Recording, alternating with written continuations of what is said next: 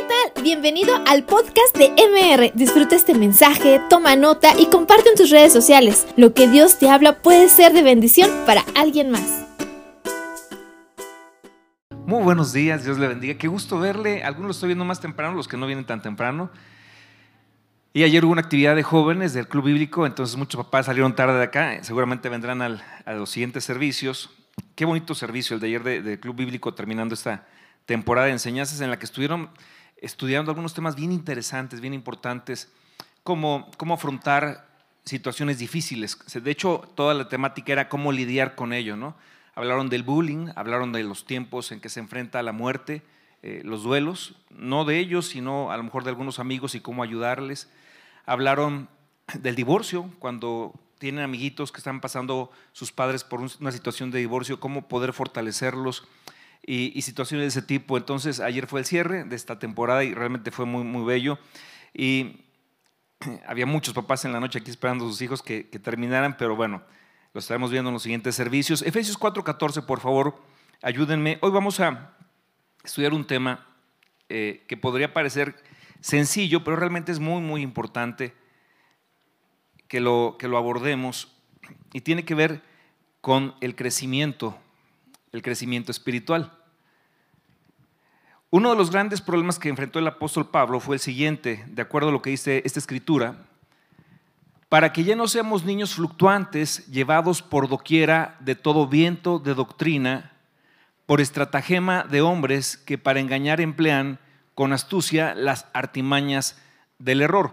Se habían infiltrado en la iglesia neotestamentaria, en la, iglesia primitiva, eh, un grupo de maestros que no enseñaban la Biblia, sino que enseñaban sus propios intereses y estaban dañando mucho al cuerpo de Cristo.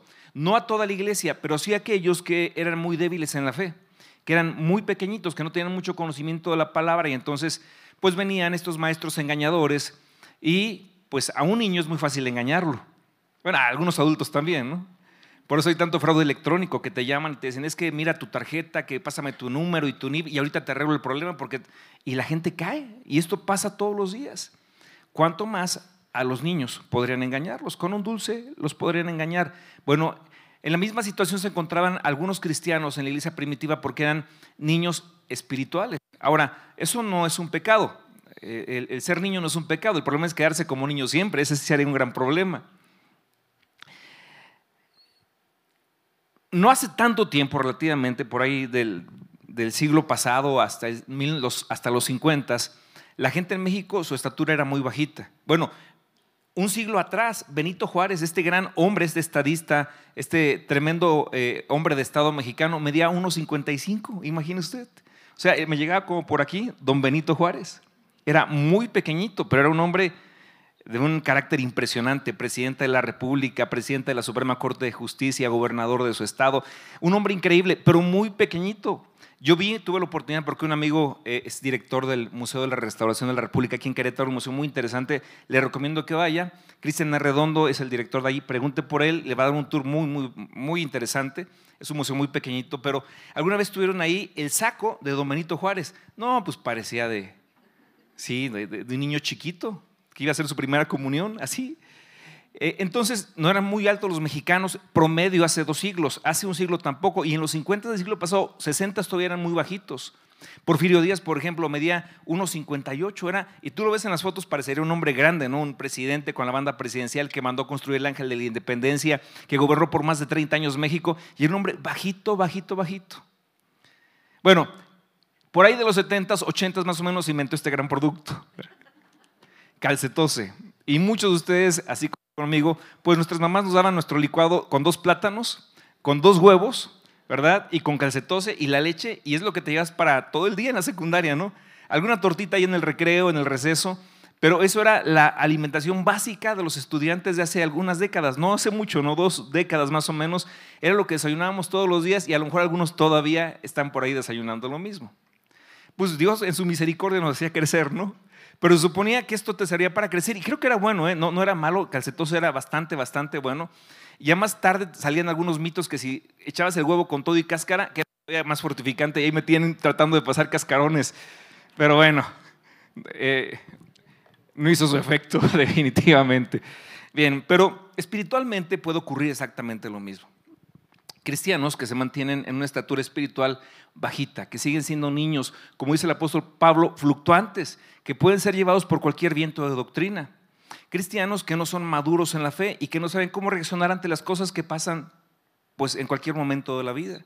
Y piensan que Dios los decepcionó, que la iglesia no los trata bien, que cosas de ese tipo. Cuando un cristiano maduro debería ser como un general, imbatible. Ayer platicaba con un soldado, bueno, ya, ya, es un soldado retirado y qué increíble. Uno no sabe todo lo que pasa en los soldados. Este es un soldado jovencito, tiene unos 30 años ahora, y, y, me platicaba lo que vivían y me decía, yo entré al ejército porque yo amo México, me decía como convicción. Dice, yo vi morir 18 compañeros en Michoacán y 120 compañeros de mi escuadrón en Zacatecas. Y empezaba y lloró, o sea, el chico lloró ahí y, increíble, ¿no? Y a veces uno los menosprecia el ejército, es una institución que a veces la gente menosprecia mucho, pero no sabe lo que ellos pasan, lo que ellos viven, lo que cosas impresionantes que nos platicaban. Pero bien, un cristiano de forma natural, pues sí, todos vamos a pasar cuando tú le predicas el evangelio a una persona, cuando yo tengo el privilegio de compartir el evangelio a alguien y acepta a Cristo, en ese momento él es se convierte en un niño espiritual y está bien, porque es un proceso, es un crecimiento que todos pasamos por ahí cuando conocemos a Cristo. Cuando, cuando llega un, una persona nueva a la iglesia y acepta a Cristo, en ese momento es un bebé espiritual y tenemos que tratarlo como, como tal. El apóstol Pablo decía que les debemos a beber la leche espiritual no adulterada, así como un bebé cuando nace le damos leche materna, que es un alimento súper sólido, inclusive esas primeras tomas de la leche materna que incluyen el calostro, usted sabe lo que es eso, ¿no? Que es, es un alimento que si el bebé lo toma, le va a dar una, bueno, dicen los médicos, los que saben, ¿no? Le va a dar una capacidad de resistencia física a lo largo de su vida, lo va a nutrir para, para toda su vida, para que pueda enfrentar muchas enfermedades, por ejemplo. La leche materna es increíble, es maravillosa, de verdad. Eh, eh, y bueno, por ahí de los 70 amigos salió la leche de fórmula, ¿verdad? Y trataron de sustituir la leche materna, pero no es lo mismo. Sí, es un complemento y está bien, pero bueno, no me voy a meter en esos terrenos que no me, que no, que no me pertenecen, ¿ok? Bien, pero cuando llega una persona nueva a la iglesia y conoce a Cristo, es un bebé espiritual y lo tratamos como tal. A un bebé, cuando, cuando tienes un bebé pequeño, pues no le vas a dar un, no le vas a dar un bistec, ¿verdad? No le vas a dar un, un un cowboy, porque pues le vas a indigestar y le puede hacer daño. ¿Qué le damos a un bebé? Pues le damos leche. Le damos papillas, le damos alimentos que pueda, que pueda digerir fácilmente y que son para él los adecuados. Lo mismo, cuando una persona le he compartido de Cristo y acepta a Cristo, pues no, ¿qué, libro creen que le recomiendo para leer, eh, para comenzar a leer la Biblia? No, yo le digo que Apocalipsis. No, ¿verdad? ¿Cómo? O sea, porque Apocalipsis sería como un cowboy, hablando de eh, temas culinarios, sería como un cowboy, un corte, cowboy espiritual, es, es demasiado por un bebé, no lo va a entender, se va a espantar. Pero decimos, lee Lucas o lee el Evangelio de Juan, que son dos evangelios muy adecuados para la persona que va conociendo a Cristo, para su caminar, para que pueda crecer. Les damos la leche espiritual no adulterada, las bases, los rudimentos de la fe, como le llama la Biblia. Les damos a, eh, incluso el curso de fundamentos, que es para las personas que se van a bautizar, que incluyen temas pues muy fundamentales para la vida de un cristiano, que es la iglesia, la oración, la Biblia, la palabra de Dios, porque la Biblia es, es confiable como un documento histórico y espiritual. Les hablamos de la unidad, les hablamos, perdón, eh, eh, de, de, lo que es el bautismo, etcétera. Son fundamentos para que crezcan sobre fundamentos sólidos y crezcan fuertes. Pero es el principio, después vendrá toda una enseñanza y abrimos la academia ministerial aquí en la iglesia para que puedan crecer, que ya estamos llamando ya no academia, ahora es la Universidad de México, porque realmente ha alcanzado un rango muy, muy, muy importante en tema de conocimiento bíblico. Y al final les dan un, certificado eh, eh, que representa todo su esfuerzo en el estudio. Y, tenemos eh, una serie de formatos en la iglesia para que la gente pueda crecer espiritualmente y tenemos los grupos de hombres y los de mujeres, club bíblico, red para jóvenes, para que la persona pueda crecer en Cristo. ¿Y por qué? Porque creemos que la tarea de la iglesia es fortificar, fortalecer la vida de los miembros de la congregación para que puedan crecer y llegar a la estatura del varón perfecto que es nuestro Señor Jesucristo. Él es el modelo. Desead como niños recién nacidos, dice 1 de Pedro 2.2, la leche espiritual no adulterada, que para que por ella crezcáis para salvación. Entonces, bueno, uh,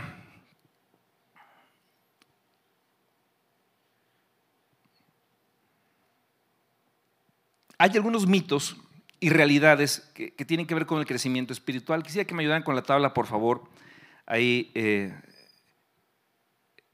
en producción. Estos son algunos mitos que la gente a veces cree acerca de cómo crecemos espiritualmente. Hay calcetos espiritual, ¿sí?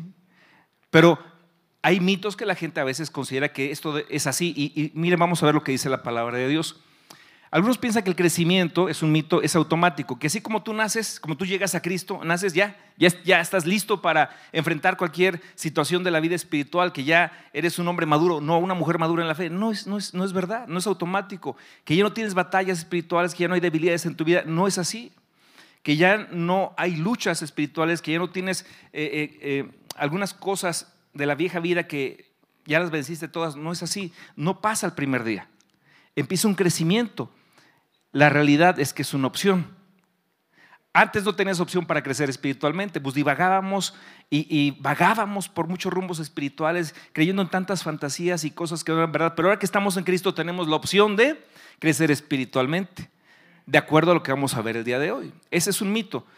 El crecimiento no es automático, pero es una opción y podemos optar por crecer espiritualmente.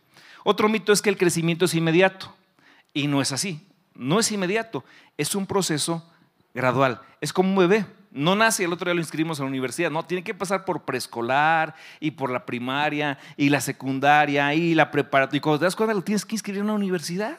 El tiempo pasa rápido, pero no es al otro día. Es gradual. El crecimiento en Cristo también es así. Es gradual. Es un proceso gradual y en el camino nos vamos acompañando. Luchas que ya pasamos, los que caminamos por ahí, pues sabemos que las van a enfrentar. Al principio el rechazo de la familia, por ejemplo. Y, los que van comenzando en el Evangelio se ponen muy tristes, dicen, es que mi mamá ya no me habla, me desheredaron, ya mis primos no me quieren este, ni ver. Y, tranquilo, es normal. Normal.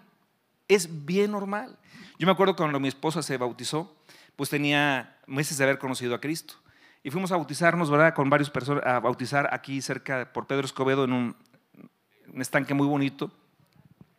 Y casi todos llevan sus familiares, casi todos los acompañaron que no eran cristianos, pero a mi esposa no fue nadie, pero fue yo. Y ya, eso, era para, eso fue suficiente, ¿no? Todavía no éramos novios, pero, pero yo me di cuenta que en cierto momento se puso un poco triste porque no la acompañaron ni sus cuatro hermanas ni sus papás, pero bueno, es parte. Más adelante ellos también eh, eh, van a poder conocer a Cristo a través de tu vida, de tu testimonio.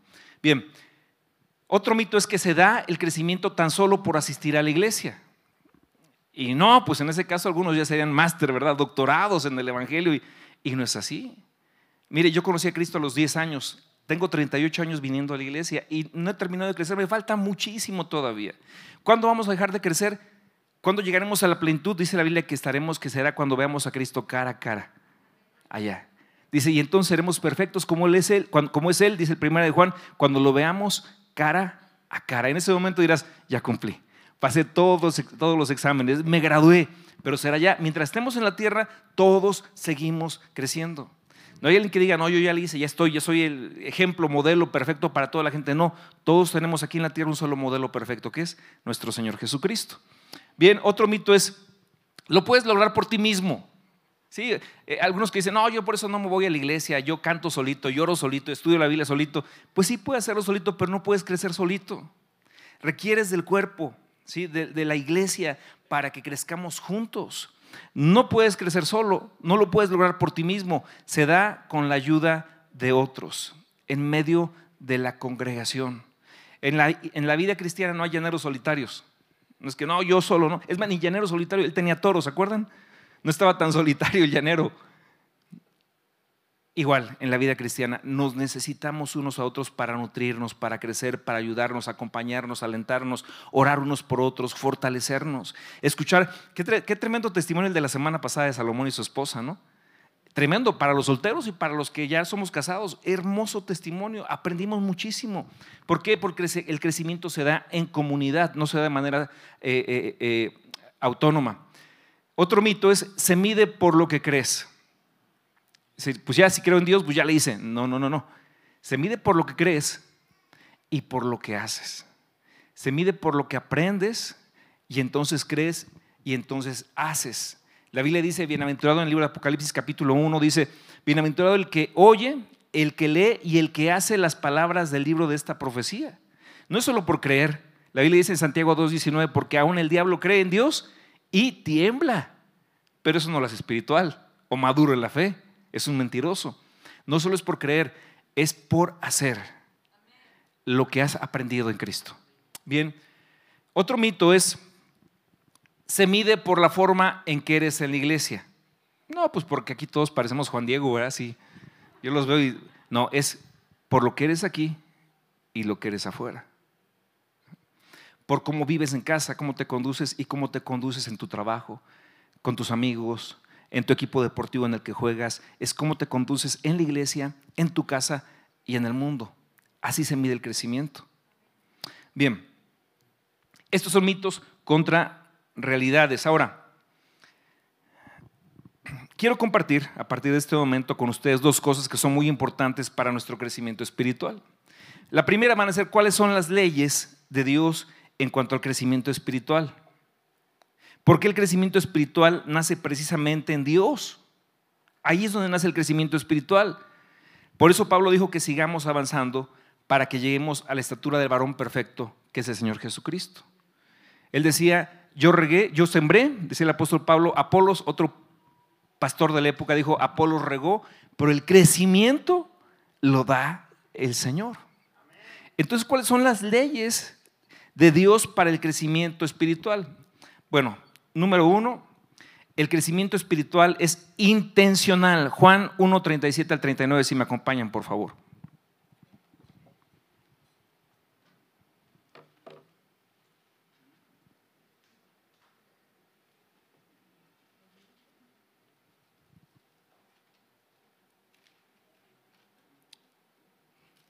Hay una escena muy peculiar en esta parte de la Biblia que a veces pasamos desapercibida, pero es bien bonita, lo que, es bien hermoso lo que vamos a ver ahora. Juan 1, 37 al 39. Dice, cuando los dos discípulos de Juan, de Juan el Bautista se refiere, lo oyeron, siguieron a Jesús. Jesús miró a su alrededor y vio que ellos lo seguían y les preguntó, perdón, estoy leyendo la nueva traducción viviente en este caso, sí, pero van a ver que es lo mismo, ¿no? Jesús miró a su alrededor y vio que ellos lo seguían y les preguntó, ¿qué quieren? Y les preguntó, perdón, ¿qué quieren? Les preguntó. Y ellos contestaron, rabí, que significa maestro, ¿dónde te hospedas? ¿Dónde te hospedas? Vengan y vean, les dijo. Eran como las cuatro de la tarde cuando lo acompañaron al lugar donde se hospedaba y se quedaron el resto del día con él.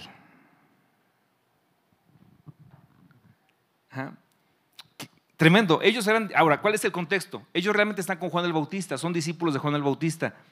De hecho, vamos a verlo ahí en el versículo 35, un poquito atrás. Al día siguiente Juan estaba allí, otra vez con dos de sus discípulos.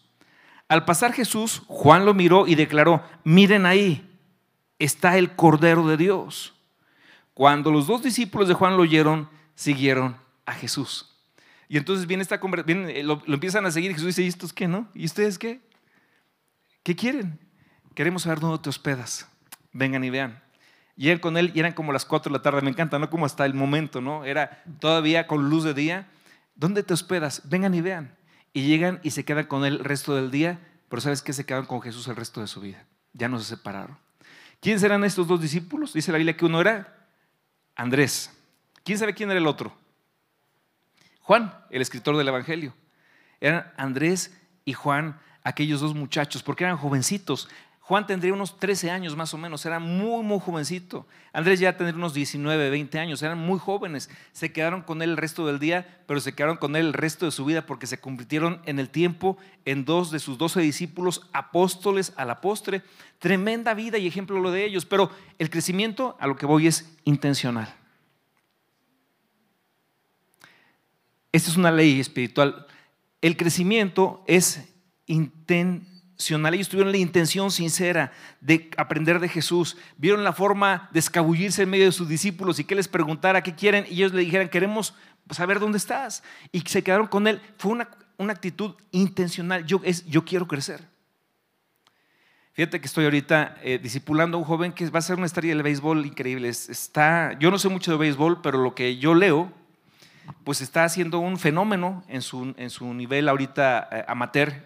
Estuvo a punto de asaltar a las ligas mayores hace como dos meses más o menos. Ya estaba lanzando como un profesional 103 millas por hora, ponchó 11, 7 de ellos consecutivos. No sé nada de béisbol, pero es lo que yo leí. Y su papá me presumió también.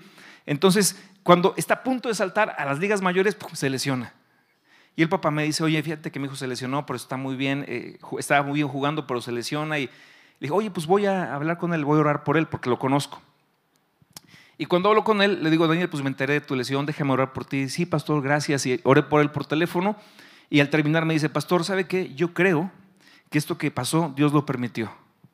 Dios lo permitió porque Él quiere que yo lo conozca mal, más profundamente y con el ritmo de entrenamiento que estaba teniendo no tenía oportunidad. Y este mes y medio que voy a estar pues prácticamente muy descansado, quiero pedirle un favor, que me empiece a enseñar más profundamente la palabra de Dios. Yo quiero aprender, yo quiero estar fuerte espiritualmente.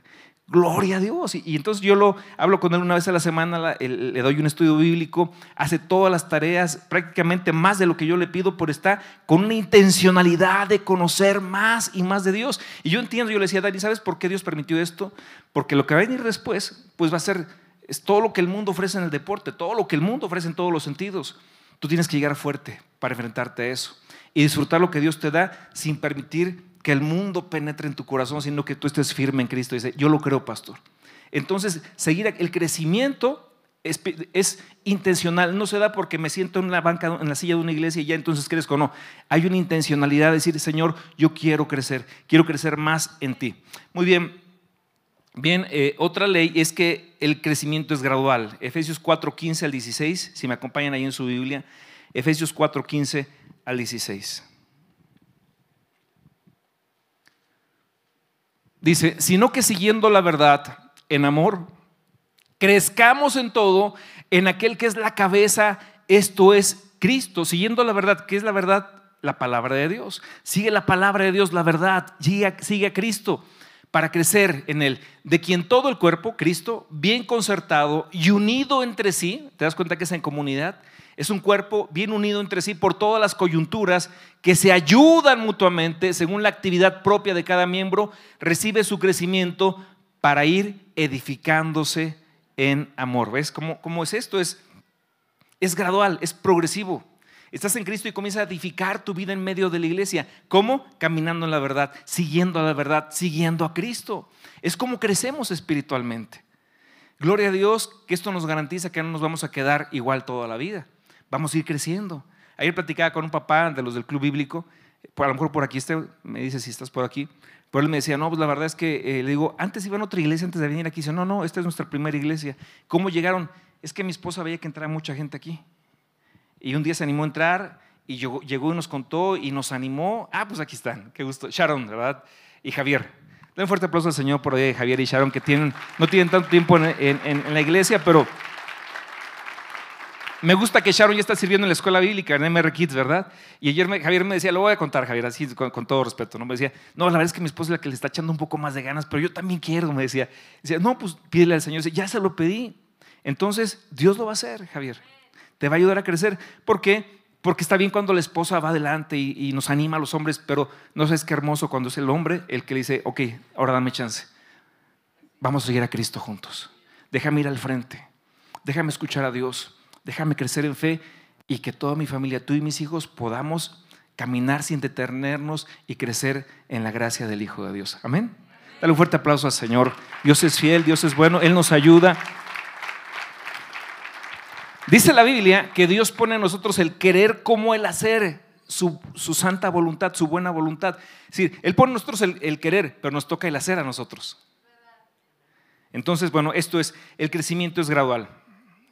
Bien, eh, la siguiente, eh, el inciso C, es el crecimiento espiritual es personal. Segunda de Corintios 13.5, por favor, segunda de Corintios 13.5 dice la Biblia que el crecimiento espiritual es personal. Examinaos, dice Dios en su palabra, a vosotros mismos, si estáis en la fe. Probaos a vosotros mismos, o no ¿Os conocéis a vosotros mismos? Que Jesucristo está en vosotros, a menos que estéis reprobados. Entonces, es cada quien hágase un examen personal. ¿Cómo vas creciendo? Porque el crecimiento espiritual es personal. Ya hablamos un rato que es en comunidad, creces en comunidad, pero a lo que voy es lo siguiente, que cuando es intencional es que tú quieres crecer y buscas de Dios. Y no puedo echar la culpa a alguien más, que no estoy creciendo por culpa de él. No, no, no, es personal. Es, una vez Jesús iba con el apóstol Pedro, ya después de haber resucitado, Cristo les preparó un, rico desayuno y de repente toma Pedro aparte y va caminando con él. Pedro recién lo negó, Dios lo está perdonando y le está dando instrucciones y de repente en el camino Juan lo seguía, porque ese Juan de veras que andaba siguiendo todo, todo el tiempo andaba siguiendo a Jesús, no, aunque no lo invitara, andaba cerca de Jesús. De repente va platicando Pedro con Jesús, Pedro se siente perdonado y Pedro como era, que de repente era medio orgulloso, ¿verdad? Voltea y dice, bueno, ¿y este qué? O sea, ¿qué, este, qué onda con este, no? Que Juan era el que andaba ahí siguiéndolos. Y Cristo voltea y le dice, a ver, Pedro, el asunto es contigo ahora. Lo de Juan le dijo, a ti que, que muy mexicano sería a ti que te importa, ¿no? sería más o menos. O sea, su crecimiento él es él y yo. Y contigo es tú y yo. Sí, es tú y yo. Hay hermanitos que a lo mejor no están creciendo como tú quisieras, no hay evidencia, como que no hay fruto, déjalo, Dios está teniendo su trato con él. Tu parte es orar. Señor, que mi hermano crezca. Hay un versículo muy hermoso que dice que animemos a los débiles en la fe, que los alentemos, que, eh, los, que estemos con ellos, pero no los juzguemos. Porque cada quien tiene su proceso personal con Dios. Pero podemos alentarlos, podemos orar por ellos, podemos decirle, Señor, haz, termina de hacer tu obra, mi hermano, termina de hacer tu obra, mi hermana. ¿Por qué? Porque somos un cuerpo pero es personal cada uno cuando se analiza a sí mismo, cómo estoy, no es, no es que me compare con otros, yo cómo estoy. Muy bien. Bien, el siguiente inciso es, es el de, el crecimiento es práctico. Primera de Tesalonicenses capítulo 5, 16 al 22, por favor, si me ayudan estos eh, tremendos chicos de producción que siempre están bien, bien, bien dispuestos.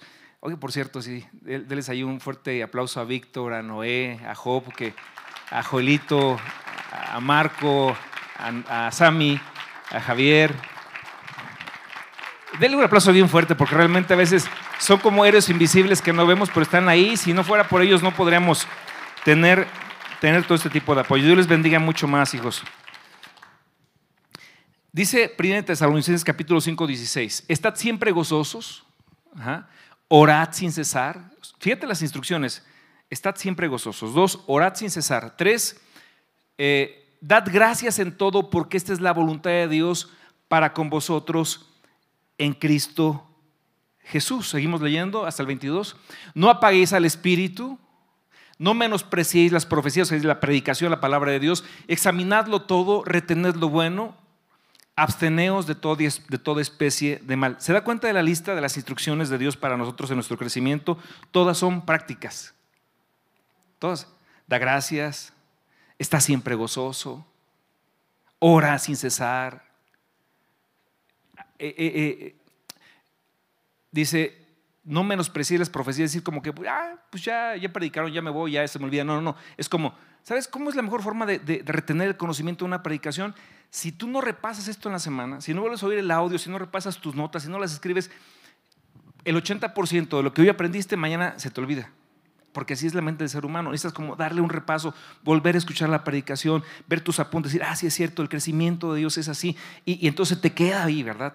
No, es, es mejor decir tener una memoria de un lápiz, ¿verdad? De un lápiz que una memoria brillante. Por ahí va el, así como, como decía Chapulín Colorado, ¿verdad? La idea es esa. Más vale una tenue tinta que una excelente memoria. Esa mera. Se un fuerte aplauso al Señor por la vida de, nuestro hermano los Gedeones, que está ahí trabajando con Gedeones. Sí, e, es, esto, el crecimiento es así. Es práctico. No menosprecies las profecías, es repasa lo que has aprendido. Repásalo, compártelo con alguien más. ¿Se dan cuenta cómo Dios ama la congregación? Yo me doy cuenta porque, bueno, nos ama, Dios nos ama, pero qué tremendo año de enseñanzas hemos tenido. Empezamos con el pastor Carlos Elizalde, hablando de la fe. Muy increíble que lo puedes volver a repasar y vas a llenar tu vida de fe. Yo conozco a ese hombre personalmente, es un hombre de una fe increíble, de verdad. Lo que pasa en su vida parecería que, parecería que eso es como de una novela, no, no, de verdad. O sea, es impresionante cómo Dios eh, eh, eh, le ha bendecido a este hermano a través de la fe. Escuchamos al pastor Luis Antonio hablar cuando de las puertas, qué tremendo mensaje. A Adrián hablar del milagro, de cómo Dios lo, lo, hizo papá. De hecho, ya nació su bebé. La hermosa Yacet ya nació. Ya la van a presentar unos días más. Este, se parece a él, ya luego Dios la compone, ¿no? Pero, pero ahí está. Y, y después han venido enseñanzas como la del domingo, la del pastor polaco hace 15 días, la de Salomón hace 8 días. Y Dios nos enseña su palabra. No menosprecies la profecía que acabamos de leer. Repasa lo que Dios te da. Apréndelo. Que nutra tu alma, que nutra, que fortalezca tu espíritu. Eh, siguiente inciso es, el crecimiento espiritual es relacional. Hebreos 10, 24 a 25.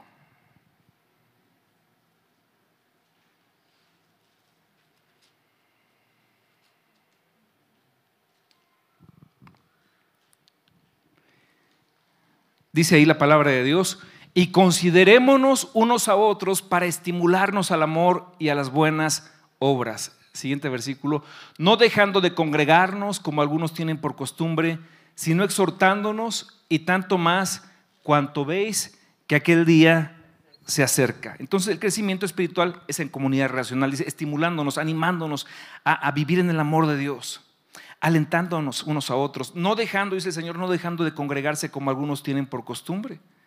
Tanto más, se da cuenta que ahorita se ve como un poco más hacia la iglesia porque hicimos un acomodo de sillas que permiten que entre mucha más gente y de repente ahorita estaría pues a un 90% tal vez en la, en la forma que acomodamos las sillas hace tres semanas, un mes.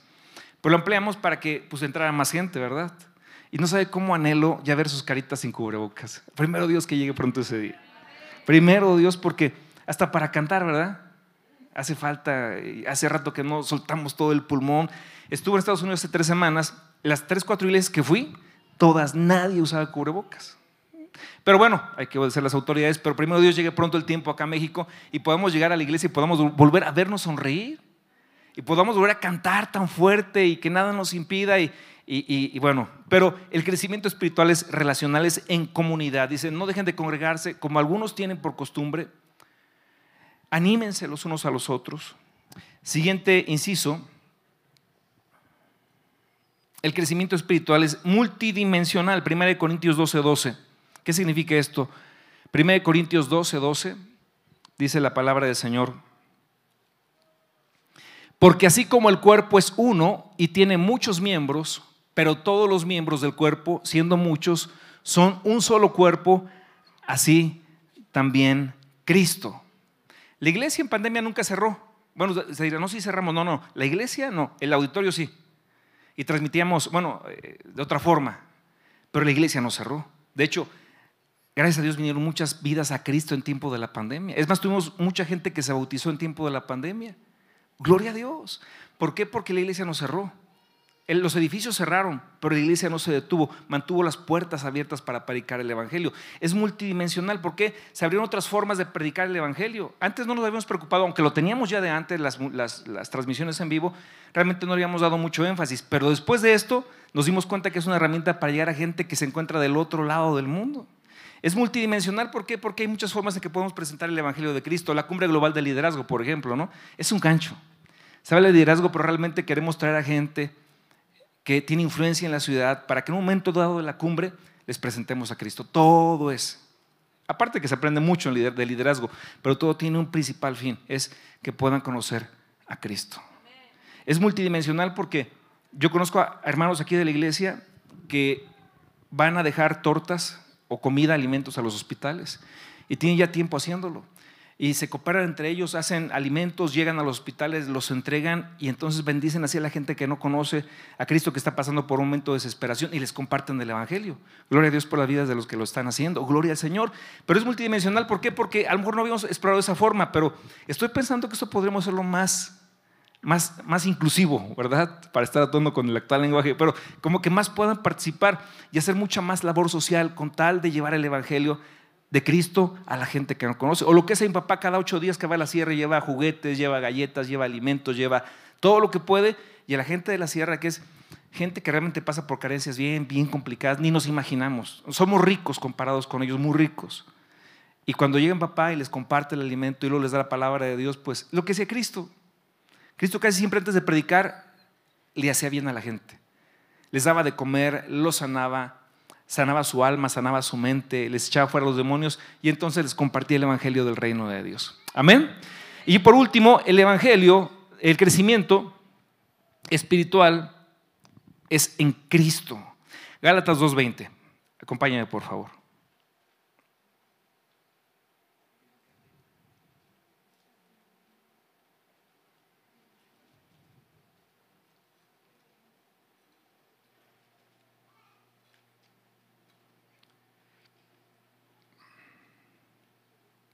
Gálatas 2.20, dice ahí la Biblia, con Cristo estoy juntamente crucificado y ya no vivo yo, mas vive Cristo en mí y lo que ahora vivo en la carne, lo vivo en la fe del Hijo de Dios, el cual me amó y se entregó a sí mismo por mí. Platicaba hace unos días con una persona que todavía está pequeña en el Señor y me decía, es que pastor, yo todavía soy bien corajudo y, me, me descrucifico, me decía. Y le decía, no, tranquilo, o sea, Dios no ha terminado su obra contigo, Dios va a trabajar contigo. Y me decía, ¿sabe a quién está usando Dios para cambiarme a mi hija? Dios la usa de una forma para que yo pueda entender que las reacciones que he tenido la lastiman a ella y ofenden a Dios. Le digo, es parte de cómo Dios va a tratar contigo. Pero Dios no te va a dejar así como estás. Porque con Cristo estoy juntamente crucificado. Ya no vivo yo, ya no son mis emociones, ya no es lo que yo quiero, ya es lo que Cristo quiere y lo que a Dios le agrada. Porque con Él estoy juntamente crucificado. Ya no vivo yo, sino que vive Cristo en mí. Y lo que vivo ahora, lo voy a vivir en la fe del Hijo de Dios. Si son cosas por las cuales puedo sonreír, lo voy a vivir en Cristo. Si son cosas por las cuales a lo mejor voy a llorar, lo voy a vivir en Cristo también, porque con Él estoy. Y bueno, hermanos, esta ha sido la enseñanza del día de hoy que el Señor nos anime y nos fortalezca a seguir creciendo, como dice la palabra de Dios. Solamente para no dejar los últimos puntos que tenía, lo voy a mencionar de manera ya muy, muy este, eh, somera. Dice, ¿cómo puedo acelerar mi crecimiento espiritual? Ya vimos cómo crecer, ahora, ¿cómo puedo acelerarlo? Así como había calcetose, hay vitaminas fortificantes espirituales. ¿Cómo podemos acelerar nuestro crecimiento espiritual? Quiero preguntar, ¿cuántos de los que estamos aquí tienen menos de un año de caminar con Cristo, de venir a la iglesia? ¡Wow! ¡Cuánta gente! ¡Gloria a Dios! Dale un fuerte aplauso, Señor, por todas estas vidas. ¡Gloria Señor! Muy bien.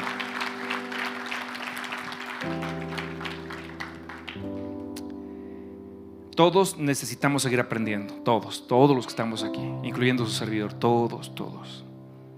Primero tengo que aceptar mi responsabilidad personal por mi crecimiento espiritual.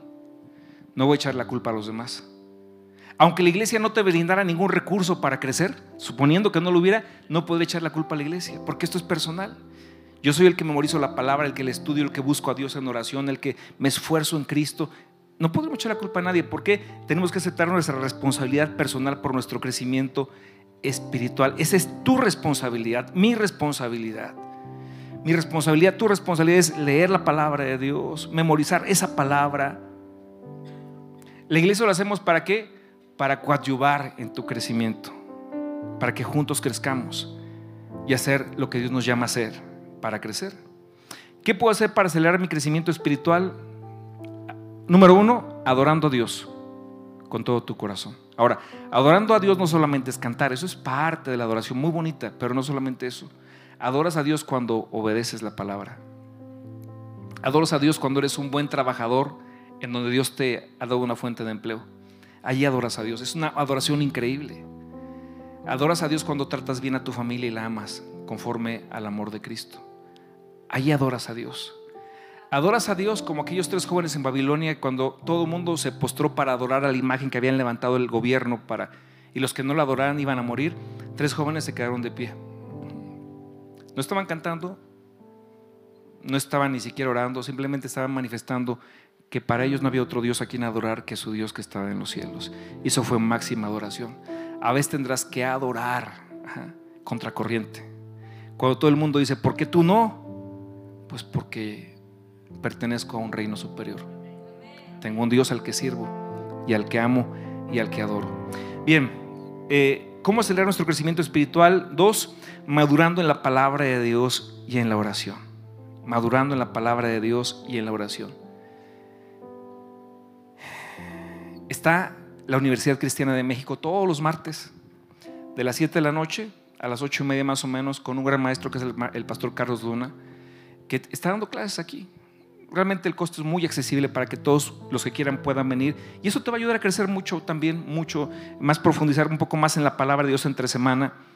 Eh, crecer en la palabra de Dios y en la oración. Tenemos la oración cada primer lunes de mes a las 5 de la mañana. Es como un pequeño sacrificio de adoración, de alabanza, dándole a Dios las primeras horas del, primer día hábil de cada mes. Lo, hemos estado haciendo así. Y Dios es un Dios fiel que responde a las oraciones. Hemos hecho tantos milagros increíbles que han pasado en estos últimos meses. Bien, ¿Cómo aceleramos nuestro crecimiento número tres? Creciendo en compañía de otros creyentes, a través de las diferentes reuniones que tenemos en la iglesia, club bíblico, varones, mujeres, red con jóvenes. Así vas creciendo también, aceleras tu crecimiento. ¿Qué más podemos hacer para acelerar nuestro crecimiento en el Señor? Cuatro, lo último, compartiendo la palabra de Dios a los que no conocen.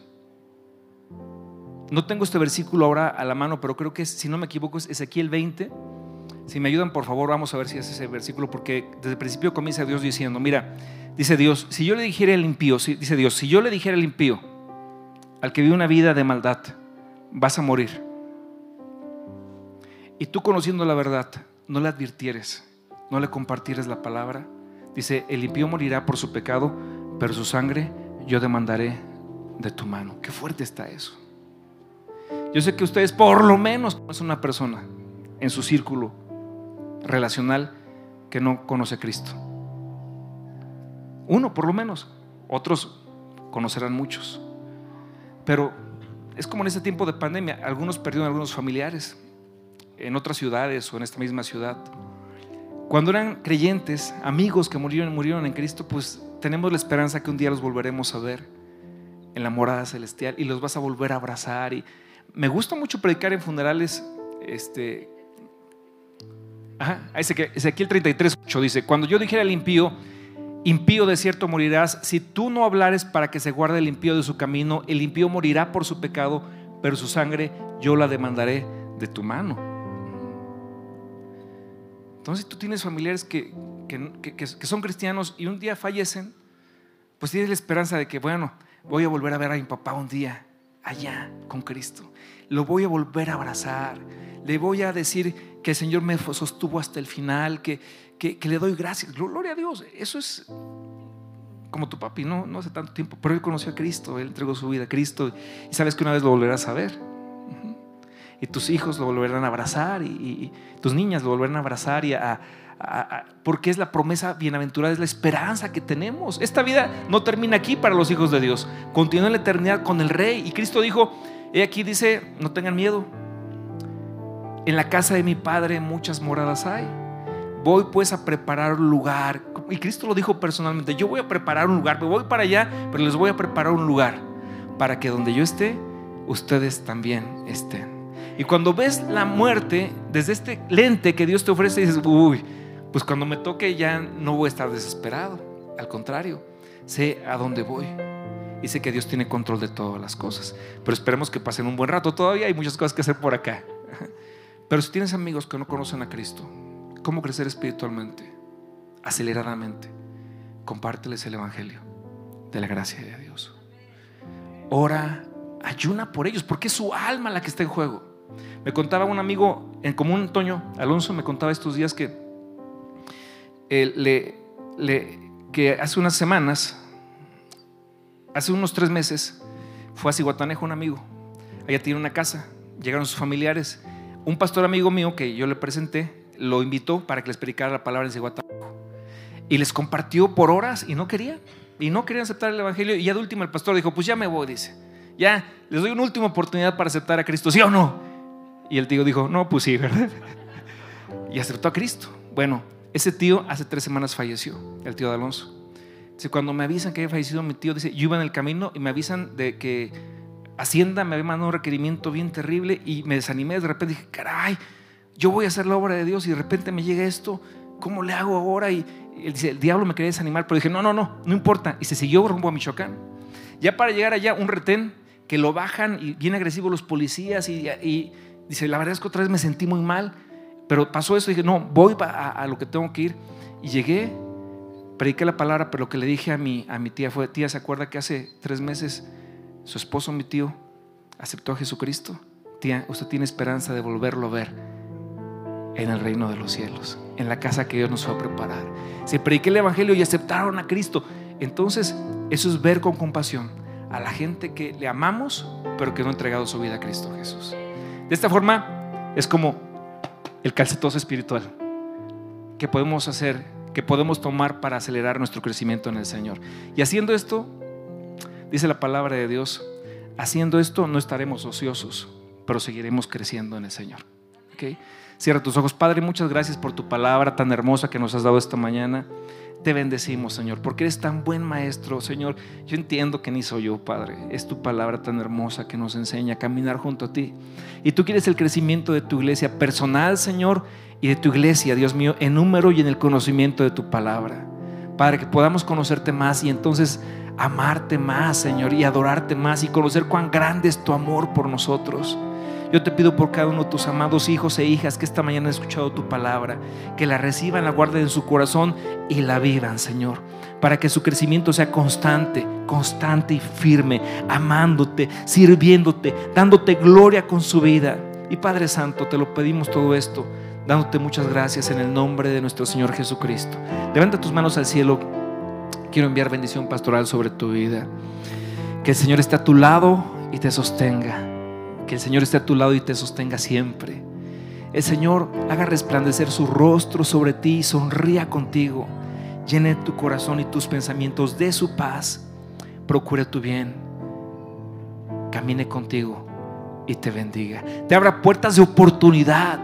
Te dé momentos de oportunidad para predicar, Señor, tu palabra. Dales momentos de oportunidad para llevar el Evangelio a los que no lo conocen. Y sé tú con ellos, mi Dios, para bendecirlos, darles las palabras de sabiduría, de amor, llenas de la unción de tu Santo Espíritu, Dios mío. Y Señor, que Cristo, nuestro máximo tesoro, Señor, esté en nuestro corazón, Dios mío, gobernando con paz y amor nuestras vidas. Yo te bendigo que el Señor esté a tu lado y te sostenga. Que el Señor esté a tu lado y te sostenga siempre, siempre, siempre. Y el pueblo de Dios dice, Amén. Dios les bendiga, amada iglesia.